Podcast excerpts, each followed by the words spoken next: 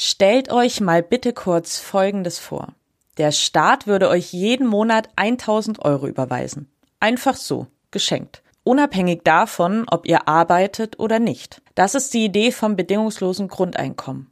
Und die galt lange Zeit als Hirngespinst. Aber in den vergangenen Jahren tut sich etwas, denn der Zuspruch wächst. Zum Beispiel in der Politik. 20 Parteien, die sich zur vergangenen Bundestagswahl aufstellen ließen, forderten in ihren Programmen auch ein bedingungsloses Grundeinkommen. Das Hauptargument der Politiker? Ein Grundeinkommen sichert, unabhängig von einer festen Arbeitsstelle, allen Menschen eine Existenz. Mittlerweile gibt es gleich mehrere Staaten, die unterschiedliche Projekte zum Thema angestoßen haben, darunter Finnland, die Niederlande und sogar Kanada. Aber auch die Deutschen sehnen sich nach einem Grundeinkommen. Laut einer Umfrage sprechen sich sogar mehr als die Hälfte der Bundesbürger dafür aus. Aber klar, 1000 Euro obendrauf. Wer würde denn dazu schon Nein sagen? Einer, der nicht nur vom bedingungslosen Grundeinkommen träumt, sondern aktiv etwas dafür tut, ist Michael Bohmeier. 2014 hat der Berliner den Verein Mein Grundeinkommen gegründet. Über eine Plattform verlost der 34-Jährige jeden Monat mehrere Grundeinkommen. Und zwar per Crowdfunding.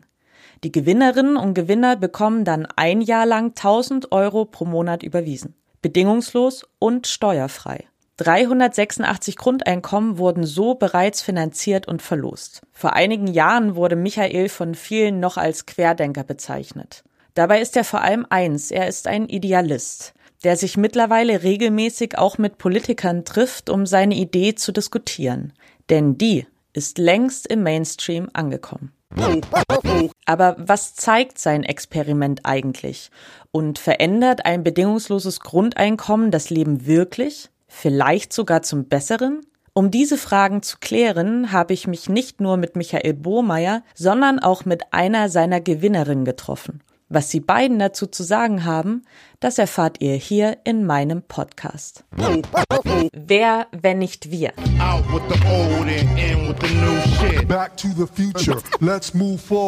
Ein Fokus-Podcast von Elisabeth Kraft.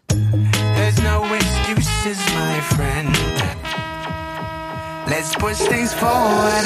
Sich nur frei zu strampeln bringt nichts. Freiheit muss man auch aushalten können und damit umgehen. Und das lernen die Leute erstaunlich schnell. Und dann merken die, naja, Freiheit, aber wozu denn eigentlich? Was kann ich denn? Was will ich denn? Hallo, liebe Podcast-Hörerinnen und Hörer. Mein Name ist Elisabeth Kraft und ich bin Wissenschaftsjournalistin beim Fokus. Habt ihr schon mal darüber nachgedacht, wie sich euer Leben durch ein bedingungsloses Grundeinkommen verändern würde? Ich muss zugeben, dass ich es mir ziemlich oft ausmale. Und mittlerweile habe ich eine ganz genaue Vorstellung davon. Ich glaube, es ist anderthalb Jahre her, da hat mich eine Freundin angerufen, ganz aufgeregt und hat gesagt, Elisabeth, im Internet kann man bedingungsloses Grundeinkommen gewinnen. Und ich dachte erst so, oh je, wer zieht denn hier schon wieder die Leute über den Tisch? Habe mich dann ein bisschen eingelesen und seither machen wir da regelmäßig mit. Und am Anfang war es bei mir auch so, dass ich dachte, okay, ich mache eine große Reise oder so. Mittlerweile würde ich verkürzt arbeiten gehen, ich würde Musikunterricht nehmen, ich würde endlich eine Sprache lernen, also ich würde mir Zeit erkaufen irgendwie so Zeit, die ich gerade nicht habe, weil wenn ich jetzt verkürzt arbeiten gehen würde, würde mir das Geld fehlen und das Problem hätte ich dann nicht mehr. Ist das so ein Effekt, den du bei einigen Gewinnern auch beobachtet hast? Ja, das sagen viele Leute, dass sie mit Grundeinkommen gern weniger arbeiten gehen würden. Ich glaube, es ist ein allgemeiner Wunsch in der Bevölkerung, so dieses Downshifting, so Zeitverkürzung. In der Praxis können wir das aber gar nicht so sehr feststellen. Die mit Abstand wenigsten Leute kündigen ihren Job, also sind unter fünf Prozent der Leute. Die finden dann aber andere Jobs, die sie auch voll ausfüllen. Also zum die studieren weiter oder viele machen sich auch selbstständig oder so. Aber Arbeitszeitverkürzung ist dann witzigerweise in der Praxis gar nicht so ein Thema. Es setzt eher ein anderer Effekt ein. Die Leute äh, kriegen durch das Grundeinkommen so eine Art Abgesichertheitsgefühl und haben das Gefühl, sie können ihren Job nochmal angstfreier hinterfragen. Dann merken sie, ach cool, wenn ich wenn ich jetzt die Chance hätte zu gehen, dann kann ich mich ja auch nochmal mit dem Job auseinandersetzen, ob er nicht vielleicht doch passt. Ich meine, ich mache den ja immerhin aus einem Grund. Und dann setzt genau das ein, was Grundeinkommensbefürworter immer sagen. Die Leute hauen halt nicht ab und hören nicht auf zu arbeiten, sondern sie setzen sich anders damit auseinander, was bei uns dazu führt, dass die Leute weniger Stress haben, aber eigentlich genauso viel weiterarbeiten. Aber sie machen es mit einer anderen Einstellung, die dafür sorgt, dass sie gesünder und produktiver sind und ihren Job nochmal neu lieben lernen. Bei anderen, die zum Beispiel, äh, einer hat im Callcenter gearbeitet unter schlechten Arbeitsbedingungen, Arbeitsbedingungen ähm, oder einer hat äh, in einem Restaurant gekellnert und wurde vom Chef abgezogen. Die haben dann gesagt, nee, tschüss, das mache ich nicht mehr und haben was anderes angefangen, was besser zu ihnen passt. Wie ein bedingungsloses Grundeinkommen das Leben auf den Kopf stellen kann, das hat Michael Bohmeier übrigens selbst erlebt. Aber wie genau kam es eigentlich dazu? Ich habe eine Internetfirma gegründet vor 13 Jahren und bin Ende 2013 dort ausgestiegen. Die läuft gut, aber ich bin noch Mitinhaber und kriege dadurch so eine Gewinnausschüttung. Und das sind ziemlich genau 1000 Euro im Monat seither. Also leistungsloses Einkommen, Geld, für das ich nicht direkt gearbeitet habe. Das ist nicht viel Geld, aber es ist eine ganz andere Art von Geld. Die hat mein Leben ganz doll auf den Kopf gestellt. Und dann dachte ich, wenn das der Effekt von Grundeinkommen ist, dann will ich ausprobieren, ob es anderen auch so geht. Und das mache ich seither. Erst war es nur eine verrückte Idee und mittlerweile ist es ein Riesending geworden. Und jetzt musst du mir kurz erklären, inwiefern hat es dein Leben auf den Kopf gestellt? Na, zunächst mal ähm, dachte ich so, jetzt kann ich ja mal nichts tun und habe versucht, nichts zu tun und habe gemerkt, es ist verdammt schwer. Ähm, ich bin tatsächlich zur Ruhe gekommen. Also ich habe erst dadurch gemerkt, wie gestresst und getrieben ich vorher war. Und das wurde mit Grundeinkommen weniger. Ich habe eine bessere Beziehung zu meinem Kind äh, aufgebaut, weil ich nicht mehr so gestresst war. War es irgendwie fluffiger mit uns. Ich hatte den Kopf voller Ideen. Vorher sind noch meine Bauchkrämpfe weggegangen, die ich schon zum Leben dazugezählt habe als ganz normal. Plötzlich am ersten Tag waren die weg und kommen seitdem nicht wieder. Und hatte Lust, was Neues zu starten und ganz großes Weltinteresse entwickelt und wollte ganz viel lesen. Von der Idee bis zu dem Verein, den es jetzt gibt. Kannst du kurz zusammenfassen, welche Schritte dazwischen liegen und welche Herausforderungen es da vielleicht auch so gab? Ja, also ich hatte die Idee, eine Crowdfunding-Kampagne zu machen und zwölf, einmal 12.000 Euro für jemand anderes zu sammeln. Und dann habe ich gemerkt, das ist gar nicht so leicht, weil zum Beispiel, was ist das juristisch? Mache ich das als Privatperson? Muss ich das versteuern? Wie kann man überhaupt 12.000 Euro einfach an jemanden geben, ohne dass dafür Steuern anfallen im besten Fall? Wie macht man es eigentlich, dass das zufällig an jemanden verlost wird? Schaffe ich das eigentlich aufwandsmäßig? Also ich habe dann plötzlich gemerkt, oh, ich brauche eigentlich Hilfe bei der Mitarbeit. Oh, die muss ich ja bezahlen. Oh, ich habe ja gar kein Geld. Oh, was sind wir wieder ein Verein? Und so kam dann eins zum anderen. Naja, und seitdem ist es eigentlich seit viereinhalb Jahren eine konstant überfordernde Reise, weil wir quasi aus der politischen Nische, Nische in der sonstiges Rubrik plötzlich im politischen Mainstream gelandet sind. Ich neulich bei Anne Will saß und wir beide jetzt reden und ähm, sich die Parteien noch für das Thema interessieren. Und da gibt es alle Arten von Herausforderungen bis hin zum Datenschutz auf unserer Internetseite ein Programmierteam aufbauen? Wie organisiert man die Buchhaltung mit 80.000 Einzelspenden jeden Monat? Und, und, und. Also Probleme habe ich mir als Lösung. Mittlerweile sammelt der gemeinnützige Verein rund 300.000 Euro pro Monat. Das entspricht ungefähr 80.000 Einzelspenden. Ein Teil davon fließt in die Vereinsarbeit, der Rest, der wird verlost. So kommen monatlich rund 14 Grundeinkommen zusammen. Nach vier Jahren Vereinsarbeit hat Michael Bohmeier nun erstmals Bilanz gezogen und hat dafür einige seiner Gewinner und Gewinnerinnen besucht. Denn auch er wollte wissen, ob und wie das Grundeinkommen das Leben verändert. Die Geschichten hat er in einem Buch veröffentlicht. Und das trägt den passenden Titel Was würdest du tun?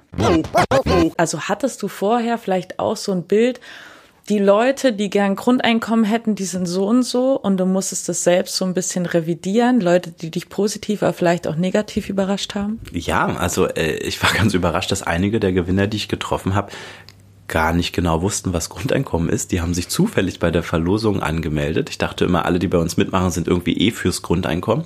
Das ist gar nicht der Fall, sondern die dachten, ja, also einige dachten, es ist einfach nur so eine Internetverlosung. Die wissen bis heute nicht, dass das eigentlich eine politische Idee ist, die wir da haben und ausprobieren. Ich war bei vielen Leuten sehr überrascht. Wir haben wirklich die buntesten Leute getroffen, aber es gab auch ein paar äh, schräge Typen dabei.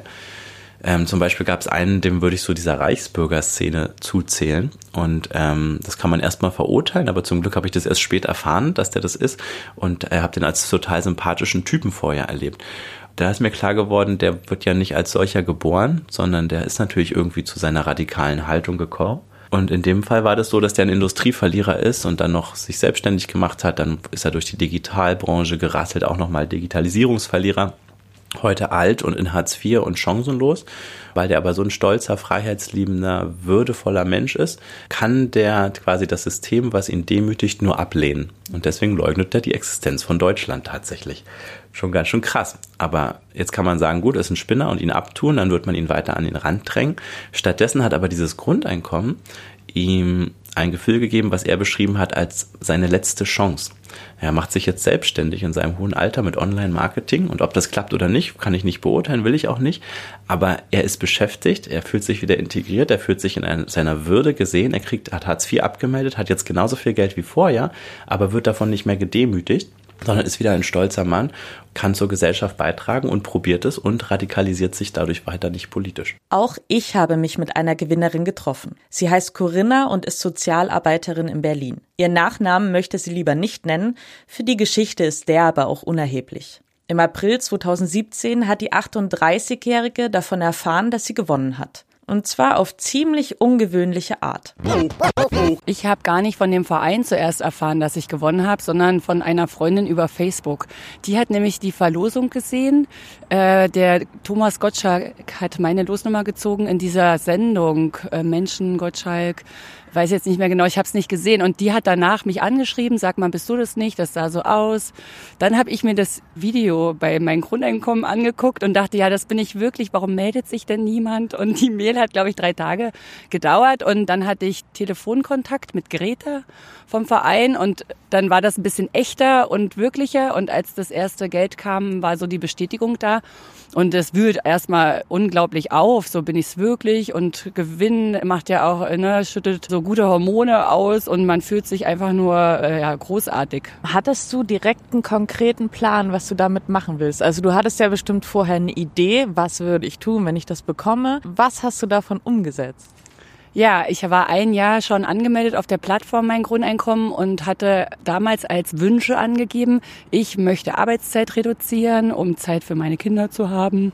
Und ich möchte gerne Weiterbildung machen, äh, die ich mir sonst nicht leisten kann. Und ich wollte eben auch reisen, also so. Ich muss sagen, dass ich Arbeitszeit nicht reduziert habe. Das war gar nicht so leicht. Aber ich habe meine Weiterbildung angefangen. Also seit November 2017 bis jetzt ähm, Oktober eine zweijährige Fortbildung. Da bin ich immer noch drin und arbeite die Zeit für die Fortbildung auch noch raus. Also faktisch gesehen arbeite ich eigentlich mehr als davor. Das ist, äh, der Plan ist da nicht aufgegangen. Ich habe auch ähm, über meine Arbeit nachgedacht, ob ich noch mal eine andere Arbeit machen möchte oder wechseln möchte.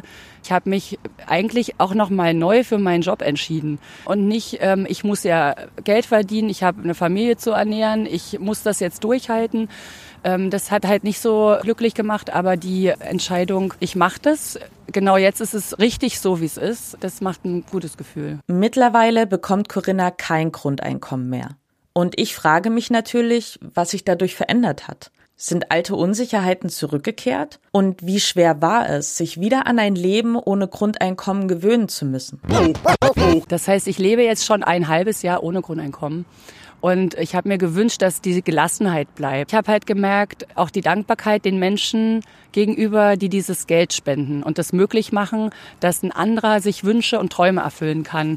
Das stärkt ja auch einen selbst. Also ich fühle mich besser, ich, ich mache vielleicht Dinge auch für andere lieber. Also mein Selbstbewusstsein nochmal gepusht. Beim Grundeinkommen geht's also nicht einfach nur ums Geld, sondern um Selbstsicherheit und Zufriedenheit. Und diese guten Gefühle, die scheinen auch nach einem Jahr mit Grundeinkommen anzuhalten. Nachdem ich mich mit Corinna getroffen habe, gehe ich aber noch einmal zurück in Michaels Büro. Denn eine Frage, die brennt mir wirklich noch auf der Seele. Könnte man Michaels Experiment denn einfach so auf ganz Deutschland übertragen? Wir haben ja heute schon eine Art Grundeinkommen mit Hartz IV ne, Miete, Krankenkasse, äh, was gibt's noch? Ach, den Regelbesatz sind ja 1000 Euro, aber die sind halt alles andere als bedingungslos. Alle haben Angst, in Hartz IV zu rutschen. Millionen von Menschen arbeiten, obwohl sie noch Anspruch hätten, zusätzlich Hartz IV zu bekommen, nehmen sie es aus Gründen der Würde lieber nicht. Und das Geld ist also im Prinzip schon da, nur es ist negativ aufgeladen. Und würden wir diese diese Konnotation, diese, diese Kommunikation mit dem Geld, also würden wir die ins Vertrauen gehen und würden wir diese Bürokratie abschaffen und einfach den Leuten geben als Vertrauensvorschuss, dann könnten wir, glaube ich, ihr volles Potenzial entfalten. Und was sagst du zu Leuten, die sagen, okay, wenn es ein bedingungsloses Grundeinkommen gibt, kommen die Sozialschmarotzer nach Deutschland? Naja, das ist auf jeden Fall eine politische Frage, die man, wenn man jetzt einen konkreten Modellvorschlag erarbeitet, auf jeden Fall mit bedenken muss. Ist ja nicht völlig aus der Luft gegriffen. Da steckt eine große Angst dahinter, hinter so einer Formulierung. Da muss man sich, glaube ich, mal äh, die Realität angucken. Also wir haben ja heute schon riesige Migrationsbewegungen in der ganzen Welt aufgrund von Armut, zum Beispiel an den europäischen Außengrenzen, wo ja Zehntausende Menschen einfach sterben, weil diese Grenze extrem gut abgesichert ist. Ich glaube nicht, dass für geflüchtete Menschen aus zum Beispiel Nordafrika es einen großen Unterschied macht, ob es in Deutschland Hartz IV gibt oder das exakt gleiche Geld nur ohne Sanktionen, weil die Leute fliehen vor Armut und Krieg und die wollen sagen einfach nur bisschen besser leben. Das macht dann auch keinen Unterschied mehr.